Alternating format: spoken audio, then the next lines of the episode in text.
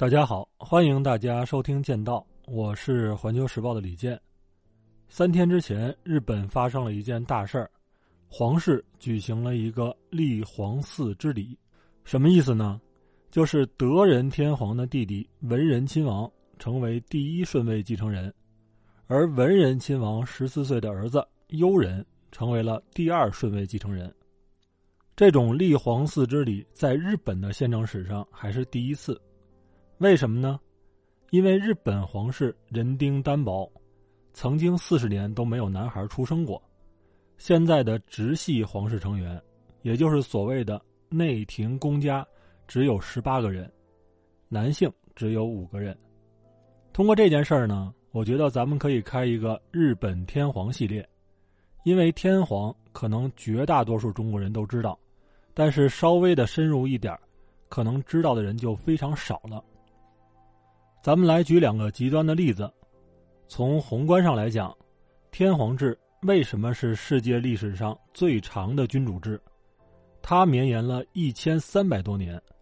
咱们中国最长的周朝是七百九十一年，排在第二位的汉朝是东汉和西汉加起来才只有四百零六年，排第三位的宋朝也是南宋和北宋加起来。只有三百一十九年。从微观上来讲，大家知道天皇每天都干什么吗？恐怕知道的人不会多，所以我觉得聊聊天皇还是很有必要的。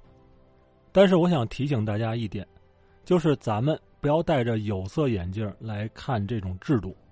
在历史上，善与恶是有定论的，这一点毋庸置疑。我们的目的是去发现。善与恶背后的东西。既然要聊天皇，咱们就先来说一下这个名字。天皇这个称号可以说是百分之百的中国制造。大家都知道，咱们有三皇五帝之说。三皇指的就是三位历史神话人物，叫天皇、地皇和人皇。具体是指哪三个人呢？说法都不一样。《三字经》里边说。自羲农至黄帝，号三皇，居上世。这个上市不是上市公司，而是上面的上，世界的世。这里面的三皇指的是伏羲、神农和黄帝。像咱们的《史记》中都有关于三皇的记载。到了汉代和魏晋时期，道教兴起，那么道教把上天的主宰，也就是神仙们的主宰，称为天皇。但是是天皇大呢，还是玉皇大帝大呢？我研究了一下，始终没有研究明白。如果咱们哪位朋友知道，可以告诉我们。总之，在中国的道教传入日本以后，日本的最高统治者就把这两个字借过来扣在自己头上了，从此自称天皇。具体时间应该是公元六世纪末到七世纪初，那个时候中国正处在一个。暴起暴亡的朝代，那就是隋朝。到了公元六百四十五年，日本发生了由奴隶制向封建制过渡的大化改新。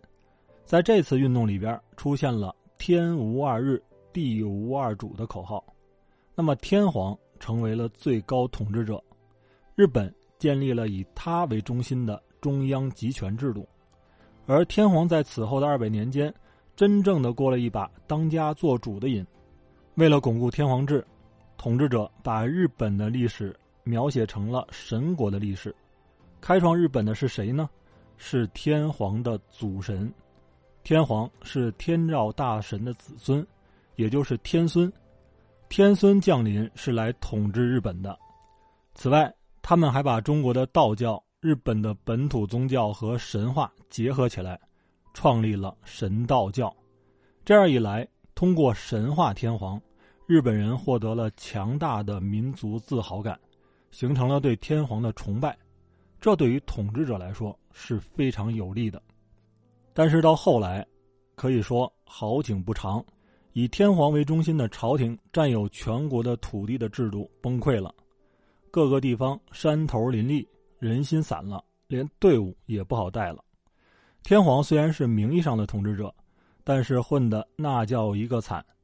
有的时候被权臣随意废立，有的时候天皇或者太上皇被不同派别控制，双方进行大规模的战争。有的时候你拥立这个天皇，我拥立那个天皇，然后互掐。后来进入了幕府统治时期，幕府将军是真正的主宰，天皇受到了百般刁难，但是这种制度始终没有被废弃。这是为什么呢？因为在历史上，日本始终有点像分封制，虽然幕府名义上统一了全国，但是地方军阀是拥兵自重的，所以大家就需要一个最大的公约数。那么这个最大公约数就是天皇，幕府将军需要利用天皇的名义，使自己的权力获得合法性，增强自己的权威，有效统治天下，并且用来攻伐异己。而武士阶层也要饮水思源，维护自己的那种忠君形象。那么是谁从幕府的手中拯救了天皇呢？我估计大家都想不到，是美国人。到了幕府末期，社会矛盾开始激化了，而荷兰、英国、美国等这些西方的列强也跑到日本要求通商。一八五三年，美国的海军准将佩里。率舰队驶入了日本内海，强迫日本于次年签订日美亲善条约，日本的国门从此被打开。在这个过程中，幕府的那种无能和卖国贼的形象变得十分鲜明了，所以他们这个时候想到了天皇，于是把洋人的不合理要求报给了天皇，希望这位虚位君主能够下令开港通商。这个时候的孝明天皇是十分厉害的，他下达的命令不是屈服，而是废约攘夷。幕府没有办法，只能去攘夷，结果被夷打的是鼻青脸肿，被迫开港通商。就在这时，攘夷派把失败的责任转嫁给了幕府，开始利用天皇的权威发动倒幕运动。倒幕的主力是萨摩藩和长州藩。他们后来就是日本陆军和海军的主体力量，而陆海不和是日本军队一个根深蒂固的问题，在某种程度上也加速了日本军国主义的灭亡。这些呢都是后话。到了一八六六年的十二月，孝明天皇去世，明治天皇继位，而明治天皇叫什么呢？他叫木仁健作，木就是和睦的木。仁是仁爱的仁，建是实践的建，作就是国作永久的那个作，也就是作业的作，把人字边换成一个士字边。接着就出现了著名的明治维新，而这场维新的一个重要结果就是1889年颁布的大日本帝国宪法，建立了绝对主义的天皇制。绝对到什么程度呢？首先。大日本帝国由万世一系的天皇统治，天皇不是由宪法创造的，而是日本的固有国体，宪法只是以法律的形式进行规定。其次，天皇和天皇的权力神圣不可侵犯。第三，天皇是国家元首。第四，天皇统帅陆海军。第五，天皇是日本的最高统治者，总揽统治权。但统治责任由辅佐天皇的大臣来承担。大家来想一下，这样一部宪法，再加上社会上神话天皇的风潮，使得整个日本产生了巨大的凝聚力。这股很不稳定的凝聚力，是日本后来走向战争的一个关键因素。如果按照日本当时的制度设计和社会动员，天皇可以说进入了一个。一千多年以来难得的黄金时期，正是可以大展拳脚的时候，但事实却恰恰相反。没过多久，君主制度就处于衰落之中，议会和首相的权力不断增强，政党正在变得更加强大。对于天皇的大不敬事件也不断的涌现出来，一些人甚至公开批评皇室。统治阶层就很担心皇权的稳固性，而造成日本历史上这种离奇现象的，竟然就是明治天皇的儿子大正天皇。在一八七九年的八月三十一号，大正天皇出生于东京赤坂离宫，被取名为家人。家人在出生三周以内得了脑膜炎，这就导致他一生身体都特别的不好。家人由于健康不佳，经常发烧，而使得学习的进度十分缓慢。在外人看来，他是那种天生的智力迟钝。但是由于明治天皇的其他皇子全部夭折了，所以家人在一八八七年的八月三十一号被正式册立为东宫太子。到了一九一二年的七月三十号，明治天皇驾崩，家人即位成为了大正天皇。然而，日本宫廷和政界很快就发现，这位新天皇有点不正常。大正天皇经常激动。而且还毫不顾及在公众场合的形象，他有的时候把自己打扮成德国骑兵的样子，在胡子上抹上凡士林油；有的时候在宫廷中，他会亲手用马鞭去抽打失职的侍从。一九一三年，日本国会开会的时候，大正天皇突然把要宣读的诏书卷成了一个纸筒，像用望远镜一样透过他们去看议员。这弄得议员们哭笑不得，很多人都在背地里议论：天皇是不是疯了？皇宫方面则赶紧辟谣说，天皇当时是在检查诏书是否被恰当的卷好。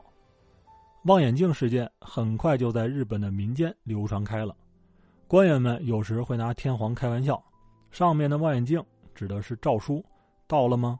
还没呢，陛下大概还拿在手上看风景的吧。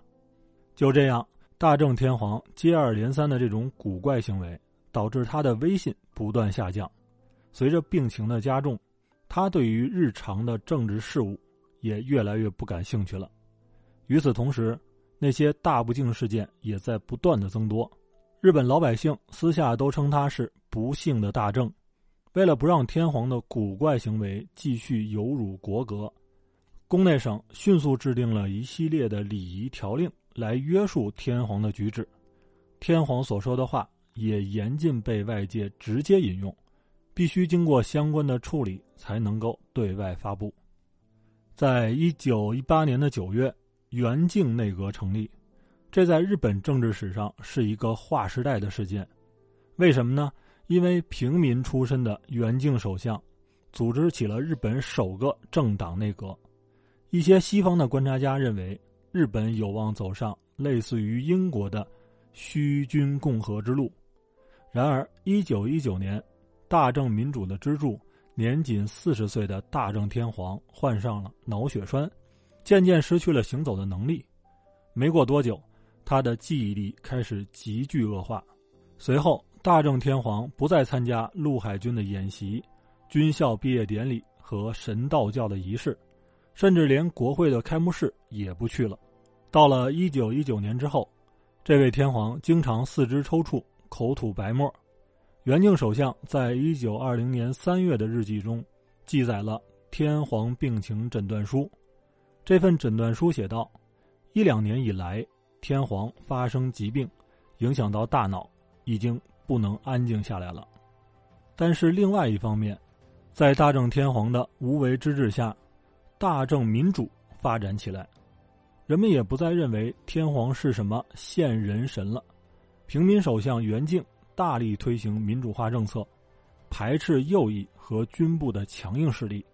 他派温和派人士斋藤实担任朝鲜总督，放松了对于朝鲜的殖民统治。一九二一年的二月，元敬内阁宣布皇太子裕仁将前往西方国家访问。希望裕仁能够切身体验到西方的民主体制，日后成为像父亲那样支持民主改革的开明君主。然而，这些举动却遭到了极端民族主义者的强烈反对。他们认为，在大正天皇统治之下，国体已经无法得到维系了。在这种情况下，宫廷权臣、鹰派政客和军部走到了一起。决定迫使大正天皇归隐，将国家的权力交给皇太子裕仁。在一九二一年的十一月四号，就在裕仁从欧洲回国后不久，元敬首相遭到了暗杀。十一月二十五号，在宫廷权臣、鹰派政客和军部三股势力的推动下，裕仁终于被推上了前台，担任帝国摄政。而日本的历史开始翻开了新的一页。那么，裕仁是一个什么样的天皇呢？他又是如何面对战争和战后的清算的呢？咱们下回再聊。好，欢迎大家订阅剑道，咱们下期再会。